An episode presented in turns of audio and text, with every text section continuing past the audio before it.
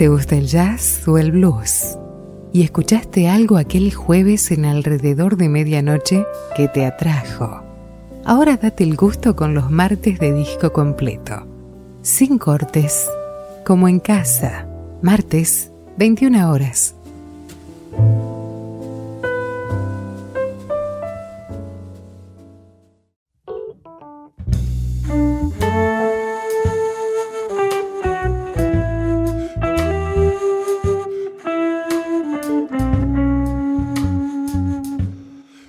Padre blues nació su primogénito, el jazz, más tarde el rock, y de estos la fusión. Jazz, blues y sus fusiones. De la ya reverenciado a la vanguardia de hoy.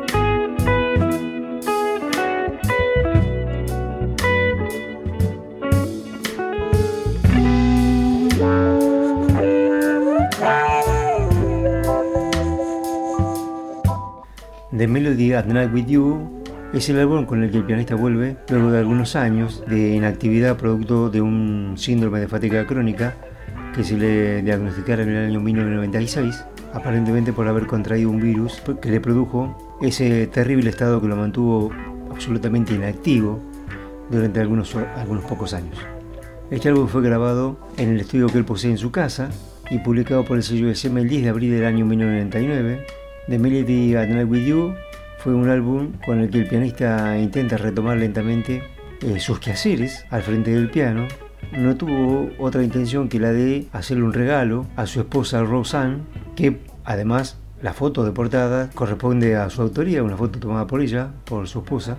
Un álbum en el que el propio pianista había comentado alguna vez que no tenía intenciones de, de comercializar, simplemente era un regalo para su esposa posteriormente y aparentemente no por el oficio del mm, productor del sello Manfred Hescher y obviamente con la venia del pianista el álbum se publicó el 10 de abril de aquel año 1999 y fue un éxito comercial sin precedentes para el pianista debido a que la trama si se quiere liviana absolutamente despojada de cualquier fantasía a la que estamos acostumbrados a escucharle al pianista eh, despojada al extremo y expuesta a la música absolutamente casi en sus eh, tramos más simples y elementales.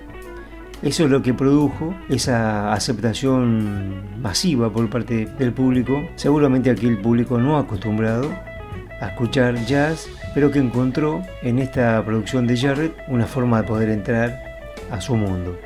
No podría haber sido otra manera de no haberse encontrado ya en en el estado en el que se encontraba, intentando salir de aquella zona oscura, manifestándose y expresándose, tanto como la propia música que produjo en este álbum, de una manera absolutamente elemental, despojada, simple y minimalista.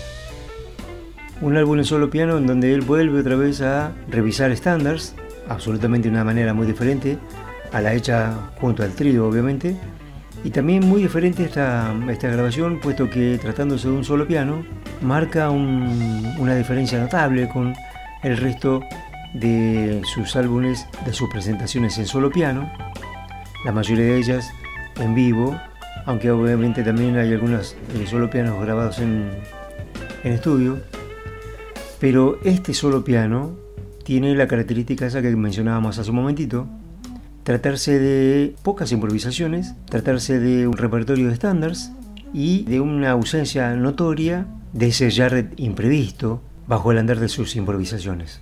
Volviendo otra vez a lo expuesto anteriormente, no hay búsquedas desconcertantes para el oyente, hay previsión en lo que se escucha, hay una simpleza y un minimalismo y un despojo nuevamente de cualquier ornamentación para poder mostrar la música en su esencia más natural y en su poesía más pura. Quizás, ¿por qué no?, la grabación de este álbum, cuya motivación fue el regalo a su, esposa Roseanne, fue un intento del pianista por volver a sus propias fuentes, tratar de despejarse de cualquier búsqueda de ese atisbo loco de improvisaciones rebuscadas y demasiado cerebrales, que por otro lado el propio pianista también estaba impedido de todo esto, dado su estado en el que pareciera estar por aquella época en un modo casi stand-by, casi como una mirada muy profunda hacia su interior, bien profundo también, con todo el tiempo del mundo para ejecutar las melodías y con todo el tiempo del mundo también para escuchar sus propias melodías.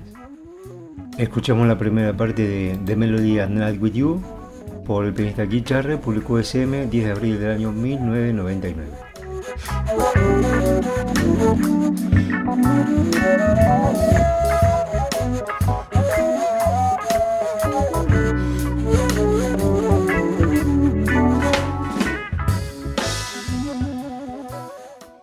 Música de verdad, para gente de verdad, alrededor de medianoche.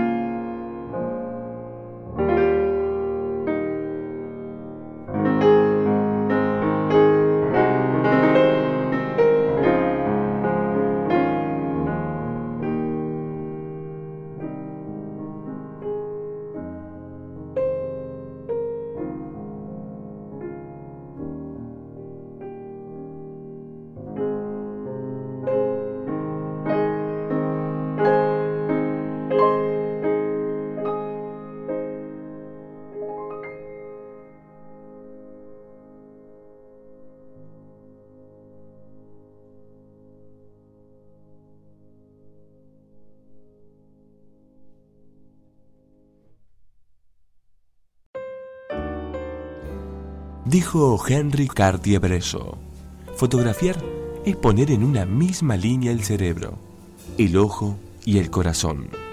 Es una manera de gritar, de liberarse. Es una manera de vivir. Alrededor de medianoche, en la misma línea de tu corazón, de vivir y de sentir la música.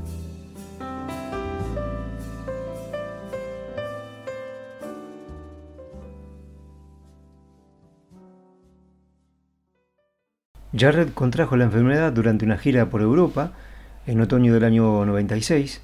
Se sintió de repente tan, tan profundamente fatigado que le dijo a su esposa Roseanne, para quien dedicó el álbum que estamos escuchando ahora, le dijo que se sentía como que los extraterrestres habían invadido su cuerpo. Y cuenta, nadie aprende a apreciar ese tiempo más que alguien al que se le negó. Tocar piano ha sido mi vida entera.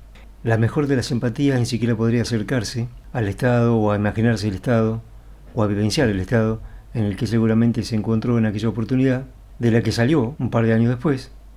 Diferente es la situación en la que se encuentra ahora, que definitivamente lo ha aislado del mundo de la música. En una entrevista que se diera a una revista especializada, Jarrett junto al periodista recordaban algunas de sus eh, últimas presentaciones antes de, su enfermedad, viendo un video en el que se lo ve a Jarrett absolutamente copado y enajenado, saltando, cantando, contorneándose, viviendo la música como, como tantísimas veces lo hemos visto y escuchado también, porque a través de las grabaciones se puede intuir, se puede imaginar uno a través del sonido cómo es invadido por la música. Y él dice, me resulta difícil recordar haber tocado así desde que me enfermé, no tengo tanto para lanzarme a ello, tengo que limitarme al teclado un poco más en estos días. Bueno, si no estoy realmente activo en un número significa que me guardo el salto para el siguiente acto.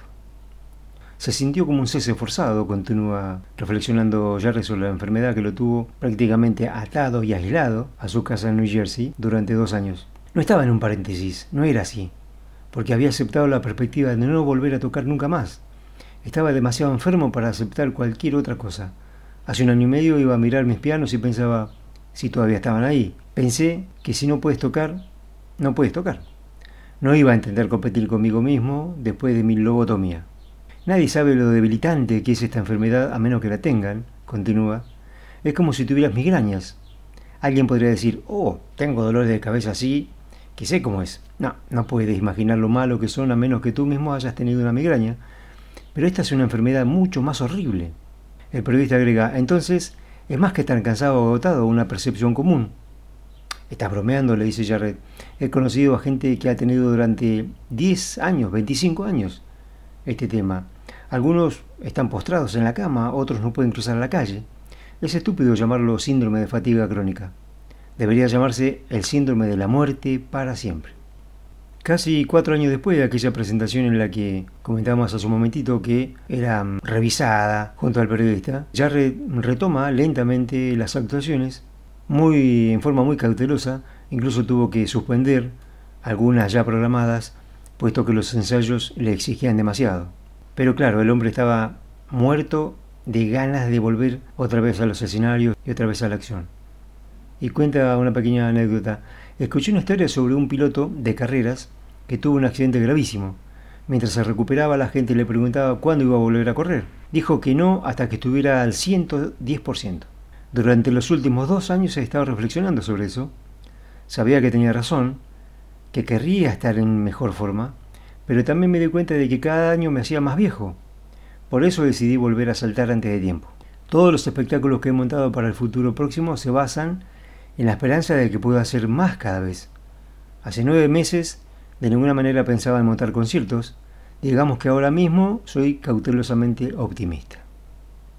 Desgraciadamente el pianista en este momento está viviendo una situación aparentemente irreparable, irrevocable, de frente a, esta, a este síndrome de fatiga crónica que superó hace algunos años. En el año 2018 él mismo lo confesó a través de una entrevista telefónica al diario neoyorquino The New York Times que había mm, padecido dos apoplejías que prácticamente le paralizaron el brazo izquierdo y la mano izquierda, por lo cual su futuro próximo cercano lo mantiene lejos del teclado. Su última publicación fue hace muy pocos días, el 30 de octubre de este año. El sello SM publicó Budapest Concert, un álbum grabado en una de sus últimas presentaciones en una gira europea en el año 2016. La magia de uno de los pianistas más impresionantes y geniales de los últimos años, de la última centuria, del último siglo, llegó a su fin. Solo queda contentarnos con la escucha de sus innumerables grabaciones y seguramente alguna que otra grabación de viejas presentaciones en vivo que seguramente se irán apareciendo a su debido tiempo. Estás en tu radio, estás con amigos, estás en alrededor de medianoche.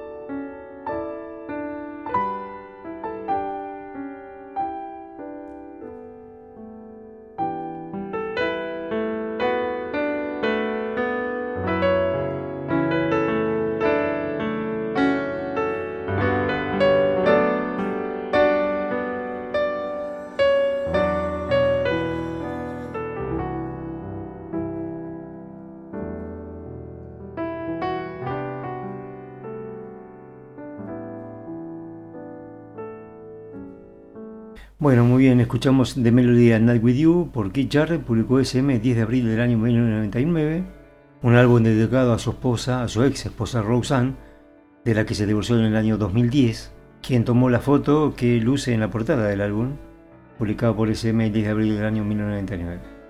Nos vamos hasta dentro de pocas horas en nuestra salida en vivo de alrededor de medianoche.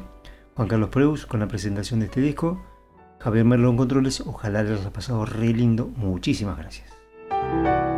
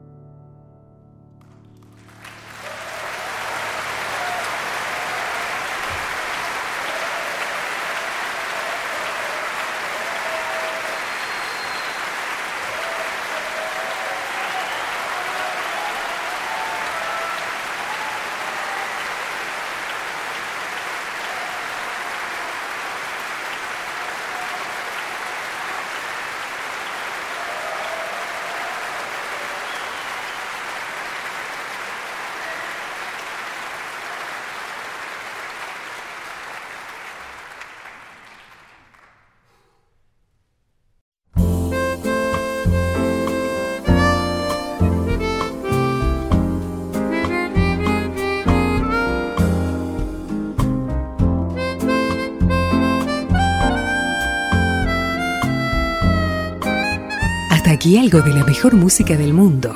No dejes de visitar nuestro blog en internet aldemedianoche.com.ar por más información. Hasta el próximo encuentro.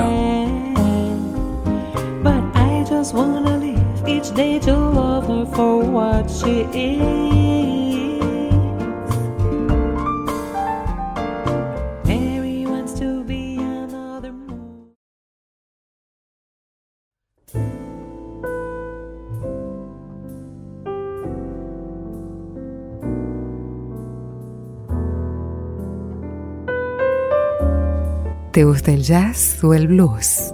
¿Y escuchaste algo aquel jueves en alrededor de medianoche que te atrajo? Ahora date el gusto con los martes de disco completo. Sin cortes, como en casa. Martes, 21 horas.